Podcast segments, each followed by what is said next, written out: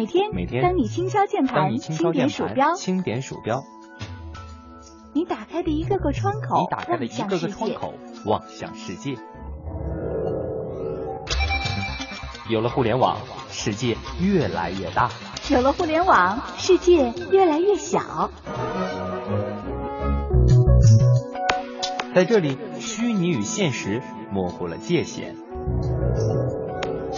一种生活方式，一种生活态度，N 种生活内容。网络文化看点。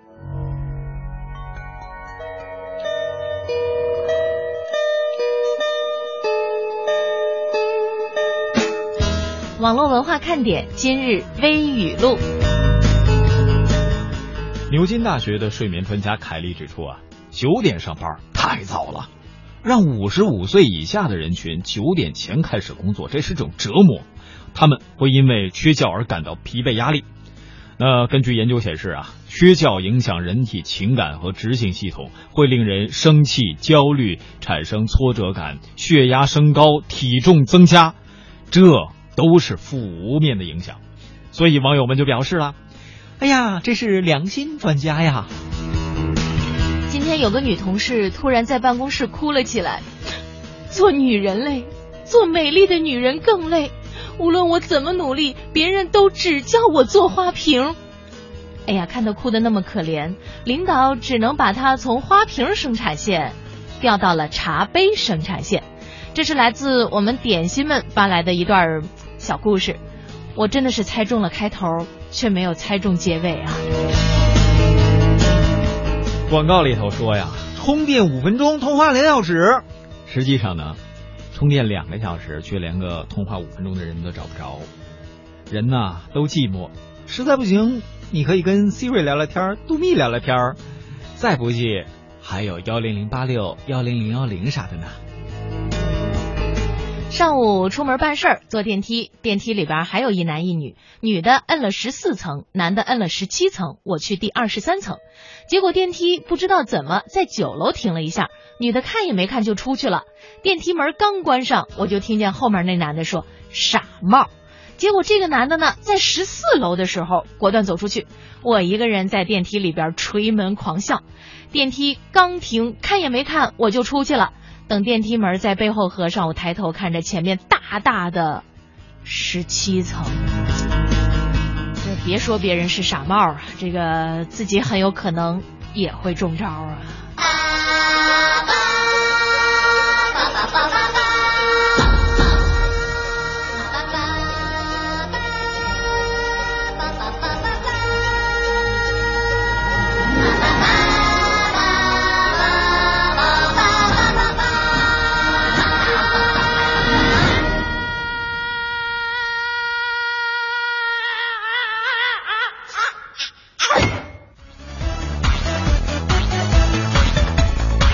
大家在星期五的下午准时锁定收听中央人民广播电台华夏之声网络文化看点，我是文艳。大家好，我是 没有萌萌，各位就会焦虑的想萌萌的，替他焦虑的小东。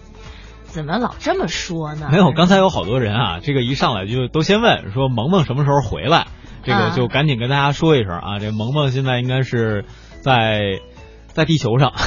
萌萌下周一啊就会在节目当中出现了啊，但是呢，我觉得在这一周也让很多喜欢小东的朋友听得特别过瘾，是吧，客人安娜？是吗？在今天的节目当中呢，还有很多朋友在延续着昨天的话题，有关于陈子健作为第一位点心走进网络文化看点的直播间，参与直播互动的这样的一个事件哈。昨天节目结束了之后啊。子健小同学还在我们办公室赖了半天才走，嗯，特别不愿意走。实际上在办公室说句实话也没有什么好玩的东西，因为大家都在忙忙碌碌的办公。然后我呢，昨天下午四点钟迎来了我们的这个嘉宾，正在采访。其实。子健就自己在办公室，他在读书啊，或者是干什么。后来蹭到小东那儿，跟小东聊了一会儿天儿。嗯，实际上其他的也没有什么可他可以玩的。但我觉得在那儿待的特别舒服。我怎么觉得听了这一段话下来，他可以玩的就剩我了呢？呃，对呀，他不是跟你玩了一会儿吗？呃，还有点心呢，问是不是同样可以来到我们的节目当中？当然了，我们不仅仅会通过微信公众号当中邀请大家参加我们的封面语音呢，还有手写文字，同时呢，在直播节目当中也欢迎大家的参与。我们以后呢也会设置各种各样的参与互动环节，希望大家能够鼎力支持。比方说上次咱们的人虽然没有来到直播间，但是我们邀请大家。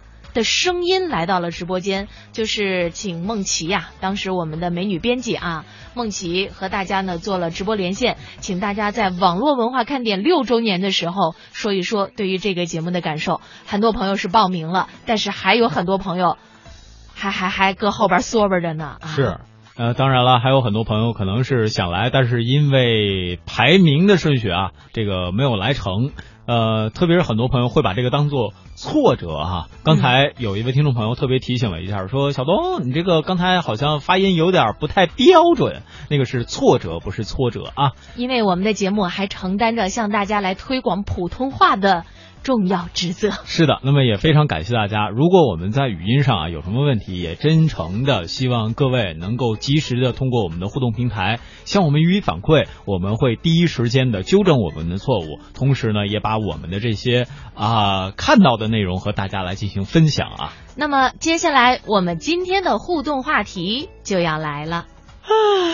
一到下午就犯困，你说这可怎么办呢？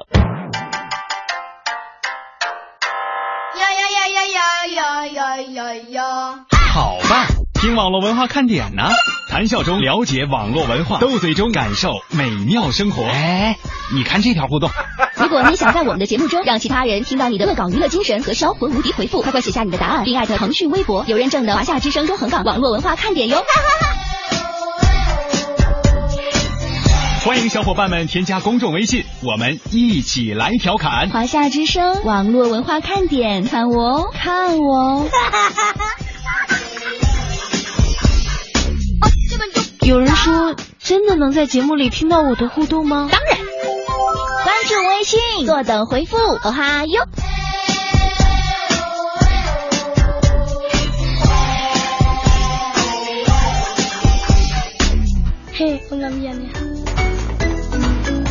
我们的互动话题是你有无手机焦虑症吗？这个无手机呢，就是没有的意思啊。这是英文当中近年新造的一个组合词。来，小东，呃，无手机焦虑症，对，它的英文呢叫 “nomophobia”。No mobile phone 就是没有手机，phobia 啊，这个是焦虑症的英文。呃，英媒 BBC 有一篇报道观察说，这个现象近年在欧美国家已经被广泛关注，而如今人们注意到，越来越多的亚洲人也开始患上这种病了。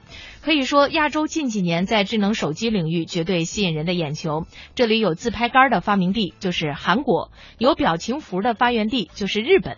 自拍在亚洲十分的流行，印度总理莫迪号称是自拍之王。这些领导人利用智能手机以及社交网络，在年轻选民当中赢得了支持。The King of 自拍。中英结合。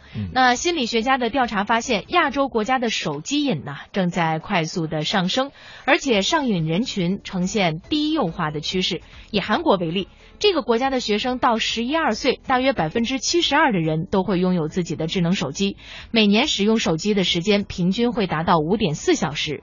近期一项调查访问了近一千名韩国学生，结果显示，约四分之一的人都可以被评估为手机上瘾。嗯，占比达到。了百分之二十五，那各位可能会说啊，这不稀奇啊，在很多国家人们都离不开智能手机。但是呢，在亚洲很多的国家和地区，智能手机已经是全面渗入到了我们的生活当中。一个很典型的例子就是，The King of 自拍，拍照上传。然后吃饭，再吃饭，对，这已经是一个完整的就餐的过程了。如果现在要是跟朋友们出去吃饭，谁要是没在动筷子之前拍张照，我都有点不习惯。你还会说细细，哎，手机没电了，我这有充电宝。不是，我还说，哎，你们没人那个拍照，我可就动筷子了啊。哦，这还真是啊。比如说，在著名的这个一个国家是吧？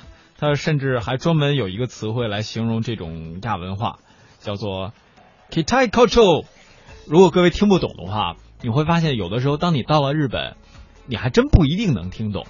嗯，就是他们说的英语，就是每一个国家的，就是非英语国家啊，嗯说英语的时候都有一点自己本民族的这个口音。它的这个英文拼写方法呢是 K E I T A I，我们按照音译啊是 K t i Culture 手机文化。嗯，据统计，亚洲现在大约有二十五亿智能手机用户，低头一族频繁发生各种离奇意外。呃，这个，比方说澳大利亚墨尔本的有一处码头，一位来自中国台湾的女游客一边散步，一边呢是刷 Facebook，一边走，直到跌入大海。嗯，幸运的是，她及时的被警察救起来了。还有呢，前一阵我们可能都看到的一条消息，中国四川的有一个女孩走路玩手机太专心，结果大腿不慎卡进了下水道。哎呀妈呀！